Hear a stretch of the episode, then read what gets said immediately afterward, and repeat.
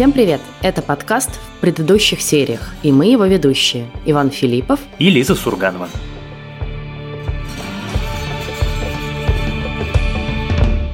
Сегодня мы с Лизой обсуждаем, что мы смотрим. Поэтому выпуск будет рекомендательный, описательный и без спойлеров. Я начну с сериала «Перезапуск», в оригинале «Ребут».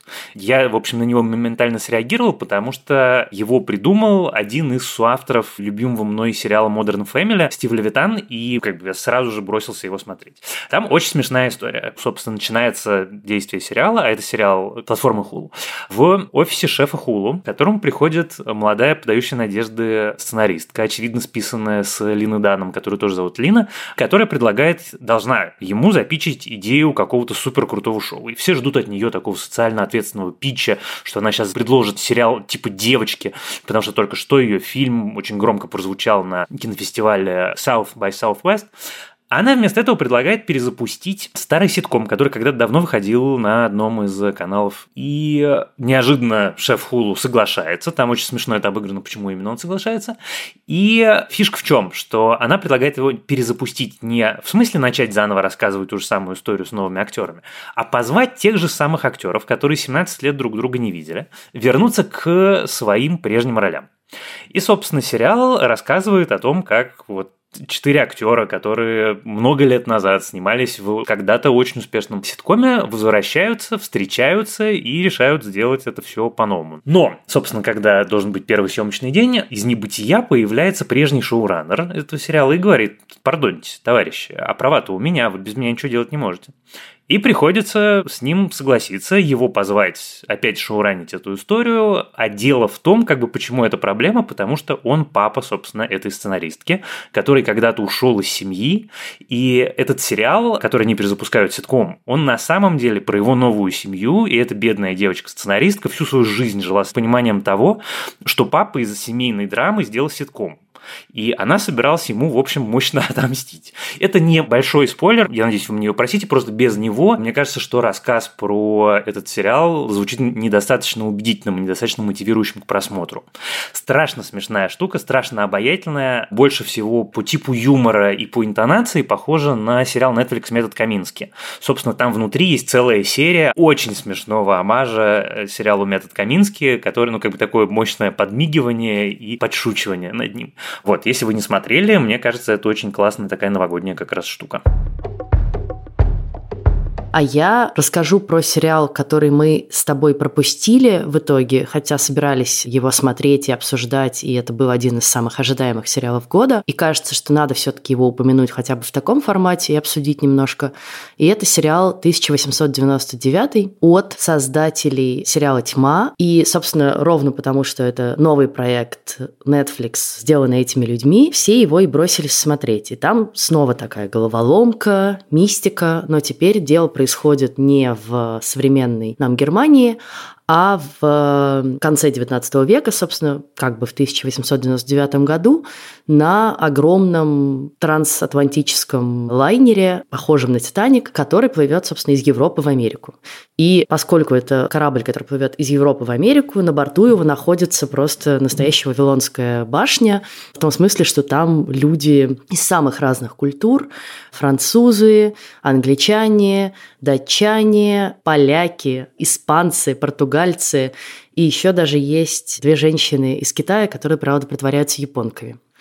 Вот, и, собственно, с одной стороны, происходит некоторая мистическая история, с героями творится какая-то чертовщина, они все время видят какие-то знаки, и в конце, собственно, первой серии обнаруживается, что корабль, похожий, такой же лайнер, который пропал несколько месяцев назад без вести в океане, вдруг подает сигнал бедствия, они направляются на этот сигнал и обнаруживают действительно этот корабль в совершенно, правда, заброшенном и запущенном виде. И на корабле практически никого, кроме двух человек.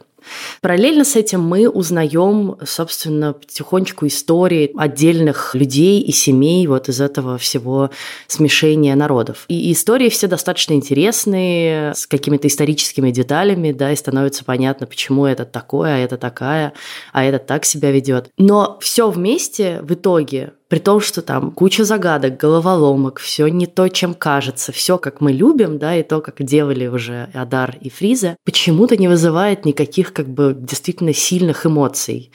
Мне кажется, что это отчасти из-за того, что они, правда, перемудрили там со всей этой мистикой, сложностями и философскими концептами, которые они попытались туда впихнуть. И в итоге там, где в тьме было место действительно настоящей человеческой драме, семейным отношениям. Здесь просто разваливается, потому что у героев как бы нет связей между друг другом. И те связи, которые между ними возникают, в них ты не очень веришь, потому что они мимолетные. Ты, правда, уже не очень веришь в то, что люди там проникаются любовью с первого взгляда друг к другу или каким-то желанием и немедленно, значит, начинают друг к другу приставать или как-то, в общем, заводить какие-то отношения. И в итоге как бы не очень понятно, про что этот сериал, чем хочет быть. Он хочет быть вот историей этих людей, которые оказались да, на этом корабле, и как они все перемешиваются. И когда ты уже в это начинаешь включаться, и в момент, когда ты уже наконец начинаешь сопереживать, все вдруг переворачивается с ног на голову, оказывается опять не тем, чем кажется. И ты уже вообще перестаешь понимать, а зачем, собственно, ты за них переживал, если все вот так вот повернулось. Признаюсь честно, у меня этот сериал вызвал чудовищное раздражение, хотя я его очень ждал, потому что я обожаю тьму. И, наверное, это был самый мой ожидаемый сериал в году. Но я уже после первой серии что-то начал выйти, потому что это не драматургия, это винегрет из событий. Это вот идея, что можно взять и накидать кучу загадок, и это заменит тебе, ну, как бы нормальную экспозицию, нормальное представление твоих героев, как бы необходимо сделать этих героев людьми живыми, с какими-то опознаваемыми качествами человеческими. Этого ничего нет. Поэтому невозможно смотреть, потому что «Тьма» в первую очередь была драмой. В «Тьме» ты любил людей, это были сложные люди, это были неожиданные люди, ты за них переживал, тебе за них было страшно, тебе за них было грустно или там обидно.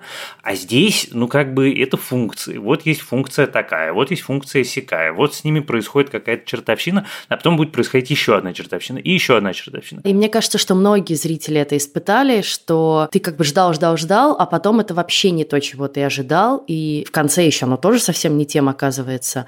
И мне кажется, что многие просто отвалились даже на середине сезона и не стали его смотреть. Он еще довольно длинный, да, там 8 серий по часу.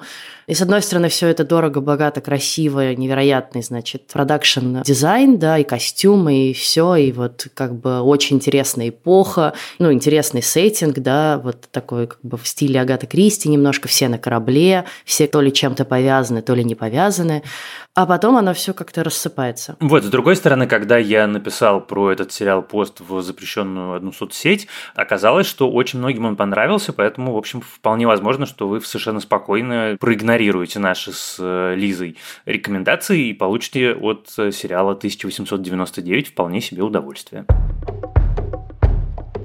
А я хочу рассказать про сериал, который называется «Три сосны», он же «Три Pines». Это сериал платформы Amazon Prime, который основан на цикле из 18 книг писательницы Луизы Пенни об инспекторе Армани Гамаша.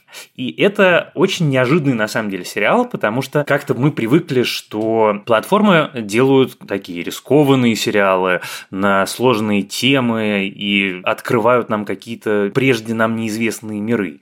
Э, история про инспектора Гамаша – это абсолютно классическая Агата Кристи. Ну, то есть, это вообще ничего, никаких других референсов, кроме как, там, я не знаю, она написала «Убийство» или «Пуаро», к этому сериалу придумать нельзя, потому что это история про ужасно обаятельного инспектора полиции, которого играет Альфред Малина, совершенно прекрасно играет, у которого есть два основополагающих качества. Во-первых, он очень умный, соответственно, талантливый детектив, а во-вторых, он дико добрый. Он пытается увидеть хорошее в любом человеке, даже если этот человек этого совершенно не заслуживает. И каждые две серии – это законченная маленькая история, история одного убийства. Три Пайнс это такая супер уютная деревушка в Квебеке, которая выглядит так, как будто ее нарисовали специально для открытки, но в ней почему-то все время происходят какие-то страшные убийства. Причем убийства такие довольно, в общем, хитроумные. Там первая серия открывается с того, что женщина сложной судьбы и очень сложного характера, которую ненавидит люто вся деревня, как мы потом выясняем, садится на стульчик и ее убивает насмерть током, потому что кто-то сделал ее стул электрическим стулом.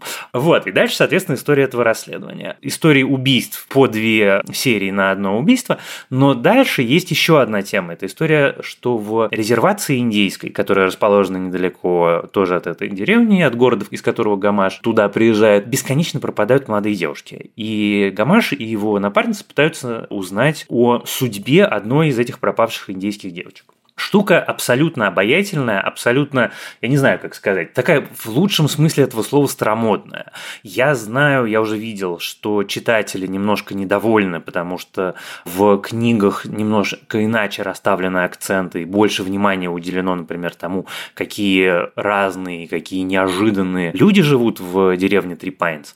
И в сериале это не так, может быть, очевидно, но я, поскольку книжек этих не читал, к сожалению, я получаю пока огромное удовольствие. Но там все равно, там такие ужасно колоритные жители. Там есть, например, бабушка, у которой гусь. Она всюду ходит в обнимку со своим гусем. Hey, chief, I'll tell you something. This village is the most welcoming place on earth. But if you don't belong here, Three Pines will find you out and chase you out one way or another. Так что если вы ищете классический, может быть, даже в каком-то смысле консервативный детектив, то сериал «Три Пайнс» вам прекрасно подойдет. Его можно и родителям рекомендовать, если у кого-то есть такая необходимость. А я напоминаю про нашу рубрику рекомендаций. Просто выберите какой-нибудь сериал, доступный на кинопоиске, неважно, новый или старый, но хорошо бы сериал, о котором мы подробно не рассказывали еще в подкасте. Расскажите, почему его стоит посмотреть, и пришлите это аудиосообщение в бот КП Аудиобот в Телеграме. Всем привет! Это звукорежиссерка этого подкаста Лера Кусто. И я очень хочу посоветовать всем слушателям замечательный аниме-сериал, который называется «Доктор Стоун». Коротко о сюжете. Обычный студент Тайдзю болтает в лаборатории университета со своим гениальным другом Сенку. Он рассказывает, что уже очень давно влюблен в их общую подругу и планирует ей сегодня же в этом признаться. Но в момент, когда Тайдзю встречается с этой девушкой, весь мир озаряет вспышкой зеленого света, и все в мире превращаются в камень. Проходит несколько тысячелетий. Тайджи просыпается от своего каменного сна, видит, что того мира, в котором он когда-то жил, больше нет.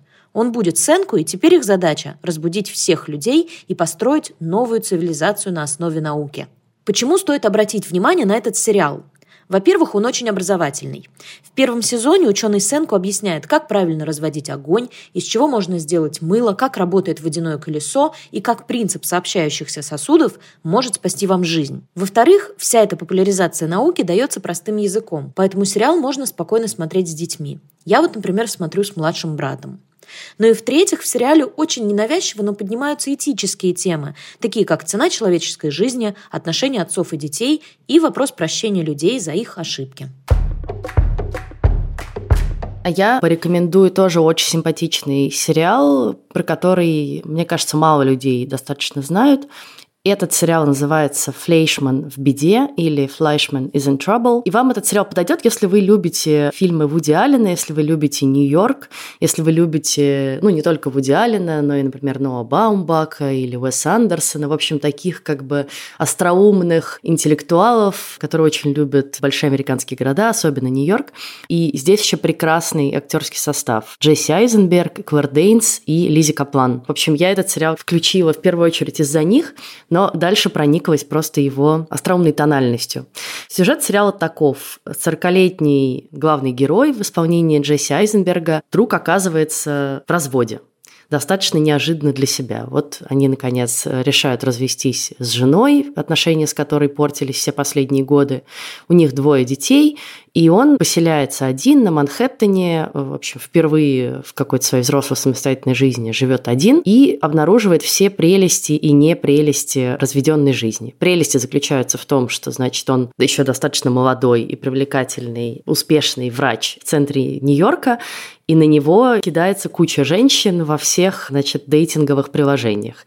И как бы открывается мир невероятных возможностей, бурного секса, без обязательств. А неприятности заключаются в том, что практически сразу его бывшая жена, которая играет, собственно, Квардейнс из «Родины», исчезает. Она уезжает на ретрит, на йогу на выходные, оставляет ему детей достаточно внезапно и пропадает. И он сначала ну, просто немножко офигевает и пытается ей позвонить, оставляет голосовые сообщения, говорит, какого фига, могла бы предупредить. Потом начинает как-то из этого выкручиваться, там, вызывает бэбиситера, приводит детей на работу, потому что жена не отвечает и не отвечает. И как бы начинается уже рабочая неделя, он пытается ее найти, начинает ее подозревать в романе с одним их бывшим знакомым, которого он терпеть не может, и как бы сериал начинает раскручиваться. И, в общем, нельзя сказать, что там происходит много событий, с одной стороны. Обаяние этого сериала вот именно в интонации. Там еще есть мой любимый прием с закадровым голосом. Иногда этот прием ужасен, но здесь он прям очень хорошо попадает в, мне кажется, стилистику сериала. И, собственно, голос принадлежит Лизе Каплан, которая играет подругу главного героя, которая как бы со стороны комментирует вот все, что он, происходит с ним, все, что он испытывает, такой немножко в духе секса в большом городе, только как бы про 40-летнего мужика. They went back and forth like that for a while. All the while, Toby tried to remember exactly what he'd said last night that was so bad. But he couldn't remember. И это, правда, очень смешной сериал. Там очень крутые диалоги, он очень классно придуман, там есть куча неловких моментов, которые есть всегда, наверное, в фильмах э, и сериалах с Айзенбергом. И все очень классно играют. Но одновременно с этим это сериал «Обманка». И надо готовиться к тому, что здесь опять же все не то, чем кажется. И та история, которую нам рассказывают, это лишь одна из версий этой истории. Вот так вот. На этом интригующем моменте я и остановлюсь. Сериал вышел на платформе Hulu, и сделан он был FX. Это на самом деле очень интересно, потому что если бы наша с тобой общая подруга Юля нам про него не рассказала, я, мне кажется, про сериал Flashman and Trouble вообще бы не узнал, потому что его нету нигде в моих соцсетях, которые настроены и перенастроены на то, чтобы узнавать всякие сериальные новости. Я нигде не видел ни промо, ни упоминаний, ничего. Какая-то удивительная совершенно история. Но я его тоже очень хочу посмотреть и всенепременнейшим образом посмотрю. А я расскажу сейчас тогда о сериале, от которого я получаю искреннее удовольствие, и это на самом деле довольно необычная история. Хотя, с другой стороны, вот я говорю, это необычная история. На самом деле, в этом году это абсолютно обычная история. Это сериал, которого я не ждал. Это сериал, о существовании которого я узнал, типа, там, за два дня до премьеры. Это сериал, про который я не думал, у меня было ноль ожиданий. Называется он «Король Талсы». Сериал этот был придуман и создан с одной единственной целью, чтобы затащить Сильвестра Сталлоне в телек затащить его в сериал. И получилось это абсолютно шикарно. Придумал и, собственно, поставил такую задачу перед собой человек, который до этого придумал «Сынов анархии» Йеллоустоун, и который позвал в сценаристы человек, который писал «Подпольную империю».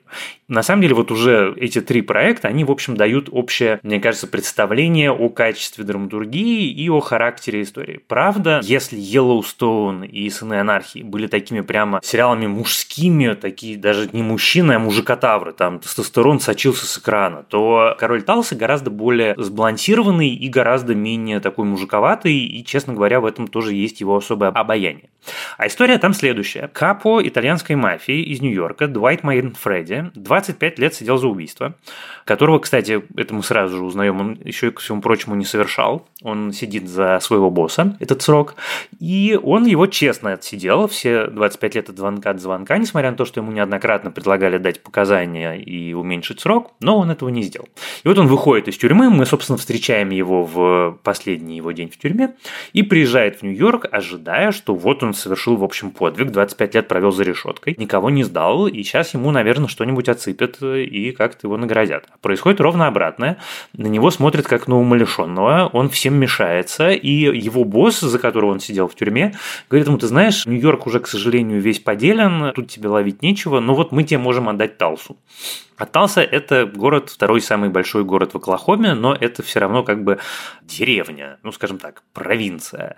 Он с этим не очень согласен сначала, но, тем не менее, раз уж его сослали, Дуайт Майнфредди берется за дело основательно и решает, что если он в Талсе, значит, он здесь выстроит себе свою маленькую подпольную криминальную империю. И дальше начинается история, которая на самом деле не только история про криминальные дела, там, про разборки, про торговлю веселящим газом, про противостояние с бандой байкеров и чем-то еще.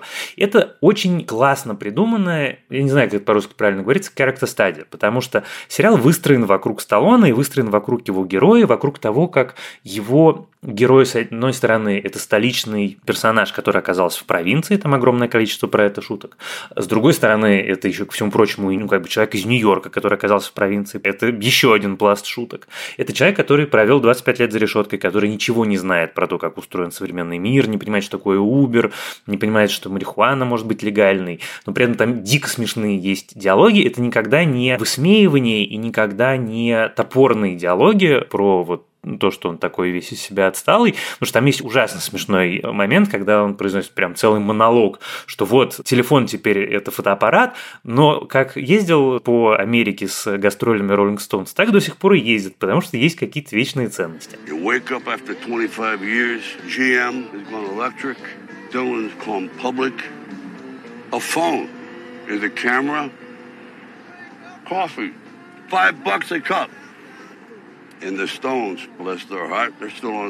В результате это очень классная драма про то, как он пытается выстроить отношения с дочерью, в принципе, как он пытается выстроить отношения с семьей, с внешним миром, какие у него отношения с людьми, которые на него начинают работать, у него там любовная история появляется. И это все страшно обаятельно и очень хорошо написано. И Сталлоне очень хорошо смотрится в этом сериале. И смотреть на него просто вот сплошное удовольствие. Это не так круто, как Сталлоне в Крид, но это вот все равно как бы немножко другая лига, чем то, к чему мы привыкли. Вот, поэтому я его всячески рекомендую. Он для меня оказался полной неожиданностью, и мое сейчас главное guilty pleasure, потому что пятый эпизод закончился на таком моменте, что я теперь просто не могу дождаться воскресенья. А я последним расскажу про самый, наверное, необычный сериал и в этом выпуске, и вообще в этом году. Это сериал «Репетиция», который вышел на HBO. В России он доступен в Амедиатеке и на Кинопоиске по нашей с ними совместной подписке. Это документальный сериал, вот немножко в духе «How to» with John Wilson, который мы в прошлом году с Ваней тут коротко обсуждали. Но очень кринжовый, очень странный. Сначала хочется поморщиться и выключить, но в момент, когда ты втягиваешься, от него довольно сложно оторваться, в том числе от его кринжовости. В общем, это сериал канадского комика Нейтана Филдера, который уже сделал до этого похожий такой проект, который назывался «Нейтан для вас», где он приходил к разным бизнесам и предлагал им как бы свои услуги консалтинговые, что он как бы может помочь их бизнесу развиваться, и оказывался в разных неловких ситуациях. А в этом проекте, сделанном уже для HBO, он придумал следующую штуку, что он будет помогать самым обычным людям готовиться к каким-то важным в их жизни событиям или решениям, знанием и прогонять это через репетицию. Тщательно спланированную до малейших деталей, со всеми сценариями возможными развития событий. В общем, это такая попытка немножко сконструировать реальность и попробовать поиграть, а в том, можно ли вообще как-то ее сконструировать и предугадать, что будет, когда появится там другой человек. И начинается все с того, что он помогает одному парню отрепетировать признание перед его подругой. Признание, в общем, очень тривиальное в том, что он ей наврал по поводу, значит, того, где он учился. Но этот парень как-то страшно переживает, и вокруг этого выстраивается просто фантасмагорическое действие, когда, значит, Нейтан Филдер у него узнает, а где вы обычно встречаетесь? Ага, в баре, да, вот что происходит? Да, происходит, значит, подобие игры «Что, где, когда». И вот мы сидим, играем в баре, мы с ней будем болтать, и я как раз хочу ей рассказать о том, что вот я ей когда-то наврал. И дальше он буквально выстраивает этот бар в малейших деталях, все как бы повторяет, проводит там игру «Что, где, когда», приводит туда актрису, которая будет играть его подругу, и устраивает ему репетицию. И они репетируют, репетируют и репетируют до тех пор, пока, значит, этот его герой не почувствует себя уверенно. И это ладно, но в следующем эпизоде уже его героиней становится девушка, которая хочет порепетировать воспитание детей. И тут у тебя просто как бы глаза лезут на лоб, потому что он придумывает следующее. Он селит ее в загородном доме, и нанимает десяток актеров детей, которых сменяют каждые несколько часов, потому что детям по трудовому законодательству нельзя много работать. И, соответственно, в какой-то момент там ребенок лежит в комнате, буквально младенец, залезает в окно чувак, меняет этого младенца на другого младенца, уходит с этим младенцем. Через несколько часов все это повторяется. И как бы она там встает к нему ночью, когда он плачет, кормит его, воспитывает. И каждые там несколько дней возраст ребенка меняется на три года вперед. То есть вот у тебя вчера был младенец, потом хоп, ему уже три года, потом пошли шестилетние актеры, и так как бы до 15 лет. И в какой-то момент ты просто орешь на экран, и как бы не можешь поверить, что все это происходит на самом деле.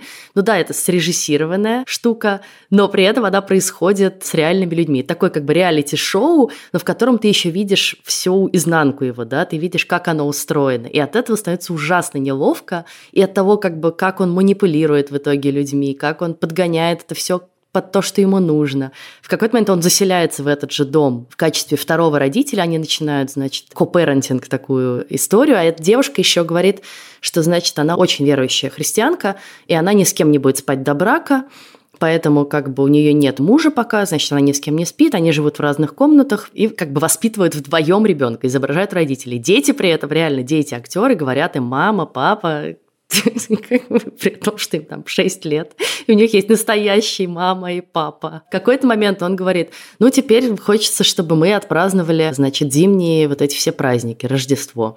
При том, что вокруг зелень, они засыпают все вокруг дома искусственным снегом.